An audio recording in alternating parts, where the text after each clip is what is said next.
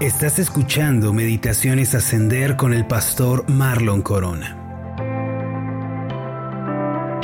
Primera de Juan capítulo 3 verso 1 dice lo siguiente. Mirad cuál amor nos ha dado el Padre para que seamos llamados hijos de Dios. Por esto el mundo no nos conoce porque no le conoció a Él.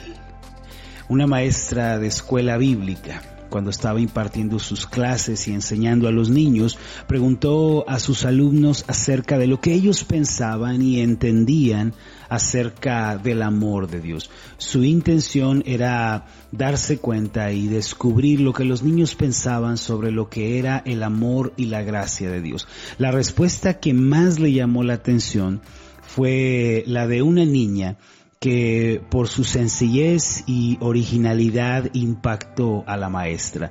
La respuesta decía lo siguiente, Dios es quien sabe todo acerca de nosotros y aún así nos ama.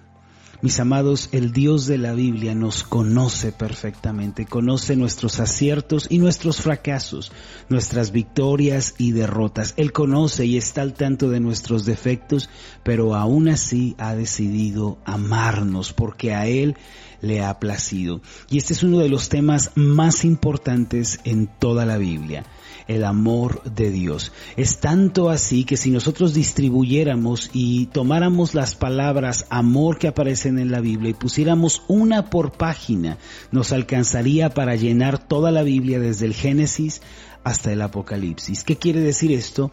Que mis amados, la Biblia dirige nuestra atención una y otra vez al amor de Dios. La Biblia nos invita a pensar en este gran amor, a nunca olvidarlo, a siempre tenerlo presente y deleitarnos en él y crecer en él. Algunos de los pasajes que quizás usted conoce y ha, repetido en alguna ocasión son Juan capítulo 3 versículo 16 donde dice, porque de tal manera amó Dios al mundo que ha dado a su Hijo unigénito para que todo aquel que en él cree no se pierda, mas tenga vida eterna. Este pasaje señala que el amor de Dios es tal que Él ha amado a los hombres y ha abierto un camino de salvación para que todos los que creen en Él, solo aquellos que ponen su confianza en este Hijo de Dios, en este unigénito del Padre, ellos lleguen a tener vida eterna y ya no vayan en el camino de la perdición. Dios es un Dios de amor que ha abierto la puerta, ha abierto el camino de salvación para los que le buscan. Romanos capítulo 5, versículo 8 declara lo siguiente, mas Dios muestra su amor para con nosotros en que siendo aún pecadores, Cristo murió por nosotros. Hay personas que creen que para ser amadas por Dios, ellas tienen que cambiar su conducta, tienen que mejorar, tienen que hacer obras para alcanzar el amor de Dios. Sin embargo, este pasaje de Romanos 5.8 nos dice que Dios muestra su amor para nosotros, ese amor de gracia, ese amor de perdón, en que siendo todavía pecadores, miren, viviendo en pecado todavía, Cristo ha muerto por nosotros. Esto no quiere decir que Dios no espere cambios o que Dios no espere una transformación en nuestra vida, pero la razón y la base del amor de Dios no es nuestro deseo de cambiar, ni es tampoco nuestro esfuerzo por ser mejores. Amados, Dios nos muestra su amor porque a Él le place. Y antes de que nosotros decidamos cambiar, antes de que queramos enmendar nuestra conducta, Él ya nos ha mostrado su amor y Cristo ya ha muerto por nuestros pecados y nuestras faltas. Aquí mismo en Romanos capítulo 8 versículo 32, miren lo que dice el apóstol Pablo. El que no escatimó ni a su propio Hijo, sino que lo entregó por todos nosotros, ¿cómo no nos dará también con él todas las cosas? Este pasaje, aunque no menciona la palabra amor, habla del amor de Dios. Dice el apóstol Pablo que Dios no reservó o guardó a Cristo, sino que lo entregó a raudales, a manos llenas por nosotros. El Padre nos dio a su Hijo y pregunta entonces el apóstol Pablo, ¿cómo no nos dará también junto con Cristo todas las demás cosas. Esto significa que ya que Dios ha dado lo más valioso, lo más importante y ha resuelto el problema más urgente de la humanidad, podemos estar seguros que Dios nos dará también todas las demás cosas que necesitemos en la vida y Dios nos ayudará a resolver también todos los otros problemas de nuestra vida. Amados, la razón por la que la Biblia dirige nuestra atención hacia el amor de Dios, hacia su gracia, es porque el amor de Dios fortalece. El amor libera, sana, da la victoria también. El motor de la vida del hombre es el amor. Si nosotros tenemos un encuentro con el amor de Dios, conocemos esta gracia asombrosa, nos volvemos personas fuertes, porque una persona que recibe amor es una persona fuerte también. Esta es la razón por la que la palabra de Dios nos invita y nos anima a todo el tiempo estar pensando en el amor de Dios, recordando esta gracia asombrosa. Primera de Juan capítulo 4, versículo 18 dice esto, en el amor no hay temor, sino que el perfecto amor echa fuera el temor, porque el temor lleva en sí castigo, de donde el que teme no ha sido perfeccionado en el amor. Miren ahora lo que dice el apóstol Juan, que en el amor, cuando el amor se manifiesta, cuando el amor de Dios desciende al corazón de los hombres, el temor se disipa. El perfecto amor de Dios nos libra de las preocupaciones y los afanes de la vida, porque cuando sabemos y entendemos el amor de Dios, lo recibimos en nuestro corazón, entonces estamos seguros de que no seremos dejados. Y decimos como el apóstol Pablo que ¿quién podrá separarnos del amor de Dios? La tribulación, espada, hambre, desnudez, ¿qué podrá separarnos del amor y de la gracia de Dios? Y podemos también eh, coincidir con el mensaje de Pablo, por lo cual estoy seguro de que ni la muerte, ni la vida, ni ángeles, ni principados, ni potestades, ni lo presente, ni lo porvenir, ni lo alto, ni lo profundo, ni ninguna otra cosa creada nos podrá separar del amor de Dios que es en Cristo Jesús. Amados, el amor nos libera del temor y de la ansiedad. Por eso si alguno de nosotros está viviendo alguna preocupación, se siente desesperado, afligido, si alguien está batallando con la soledad o también con la depresión, tiene que volver sus ojos al amor de Dios. Y este es precisamente el mensaje del apóstol Juan. En su primera carta, en su primera epístola, capítulo 3, versículo 1, dice lo siguiente, mirad cuál amor nos ha dado el Padre para que seamos llamados hijos de Dios. Por esto el mundo no nos conoce porque no le conoció a Él. Ahora quisiera que pensáramos en el significado de estas palabras. Lo primero que dice el apóstol Juan en este pasaje es mirad. Y la palabra mirad, amado, significa observar con cuidado, poner atención o pensar en ello. Esto quiere decir que Juan nos está invitando a fijar nuestros pensamientos en una verdad espiritual. Ahora, ¿qué es en lo que debemos pensar? Que es a lo que le debemos prestar nuestra atención, mirad cuál amor nos ha dado el Padre. Juan dice, ahora quisiera que mis lectores dirigieran su mente, su corazón a la magnitud del amor del Padre. Si ustedes recuerdan, Dios creó a Adán y a Eva como sus hijos. Los creó y les dio un mundo hermoso, abundante, pleno, en donde nada faltaba. Dios solamente les dio una instrucción que no comieran del árbol del conocimiento del bien y del mal, porque ese día ellos morirían. Un joven me preguntó en una ocasión, en uno de los estudios de la escuela Ascender, por qué si Dios es amor, puso el árbol como una tentación en el huerto del Edén. ¿Por qué puso este árbol para tentar a los hombres?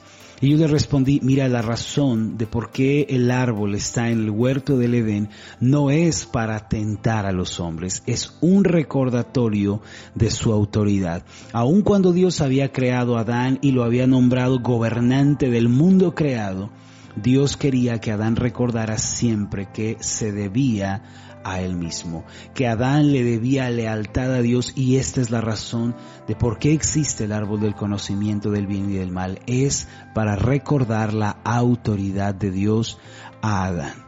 Así Adán fue creado, Eva fue creada en un mundo perfecto en donde eran resguardados y amados por Dios. Sin embargo, como recordamos por causa del pecado, Adán y Eva le dieron la espalda a Dios, le rechazaron, le resistieron, se volvieron obstinados y orgullosos y bajo estas circunstancias ¿Quién iría a buscar a estos enemigos? ¿Quién iría por estos duros de corazón y perdidos sin esperanza?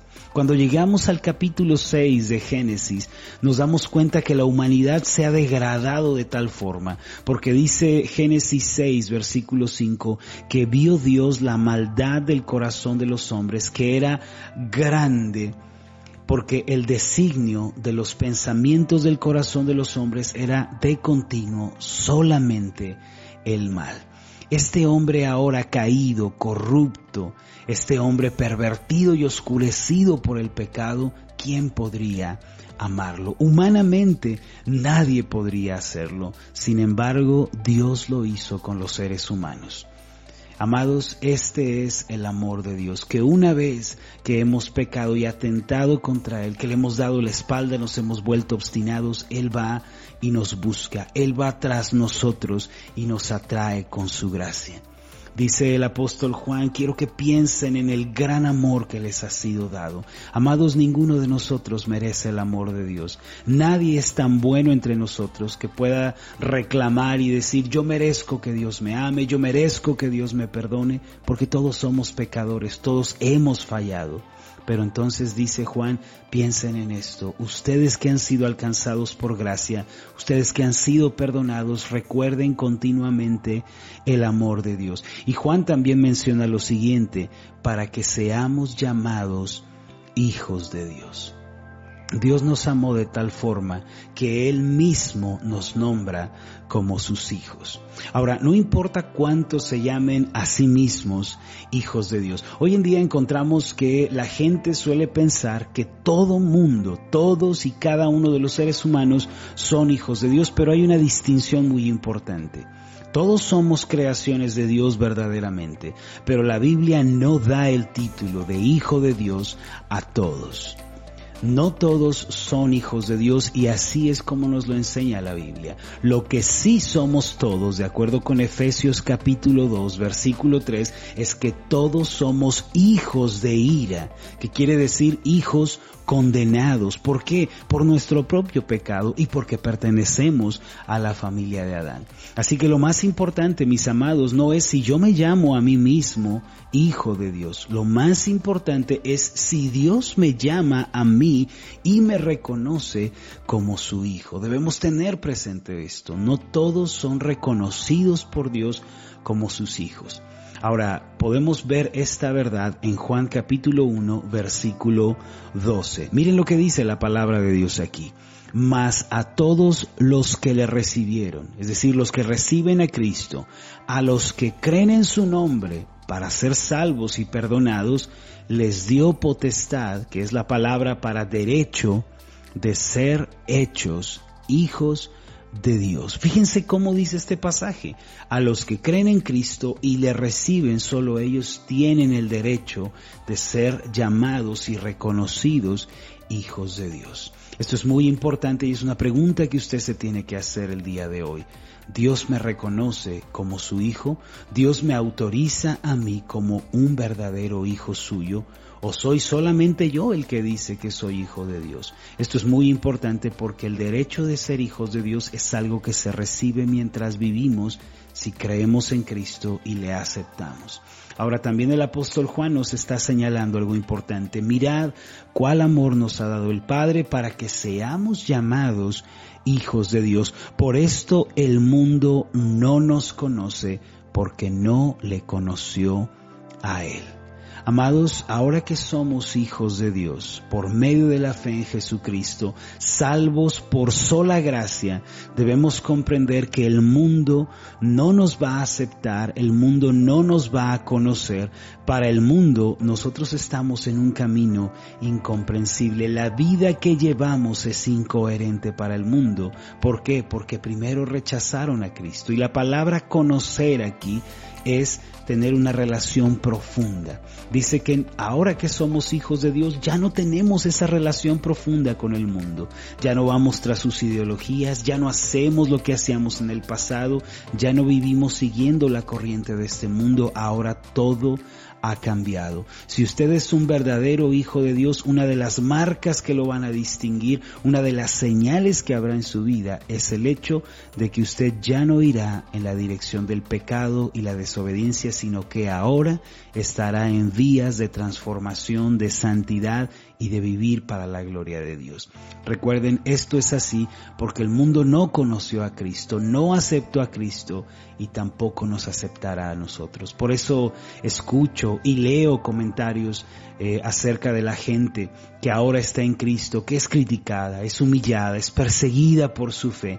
Personas que fueron rechazadas por su familia, por su esposo, su esposa, incluso sus propios hijos por causa del Evangelio. Y esto es algo que se debe esperar porque el mundo nunca aceptó a Cristo y nunca nos aceptará a nosotros. El mundo no ama la santidad y no ama a los que quieren vivir en santidad. Toda persona que quiera vencer el temor y la ansiedad, primero debe tener un encuentro con Cristo. El amor de Dios, como ya hemos dicho, vence al temor y brinda esperanza. Por eso, a partir de ahora, debemos vivir una vida diferente, que honre, que glorifique a Dios en todo. Aun cuando los ojos del mundo seamos necios e incomprensibles, es más importante agradar a Dios que agradar al mundo. Vamos a hacer una oración. Padre Celestial, hoy te damos las gracias por el gran amor que nos has dado. Ayúdanos a pensar en tu gracia, en tu misericordia en lo mucho que nos amas y lo especial que nos consideras. Señor, que pensemos siempre en tu amor y en tu gracia, porque de esta forma vamos a vencer el temor y vamos a vencer la preocupación. Así también, Señor, cuando pensamos en tu amor, recibimos la fuerza para vivir una vida diferente, para andar en santidad y hacer lo que te agrada. Ayúdanos a ser personas que viven obedeciéndote y siguiéndote en todo solo a ti. Gracias, amado Padre, en el nombre de Jesús. Amén y amén. Hola, ¿qué tal? Mi nombre es Marlon Corona y ha sido un placer enorme estar contigo en esta meditación. Mi oración es que tú seas prosperado en todas las cosas y que tengas salud así como prospera tu alma. Puedes encontrarnos en nuestra página de Facebook como Ascender. Escríbenos un mensaje y cuéntanos cuál ha sido tu experiencia con las meditaciones Ascender. Hasta la próxima.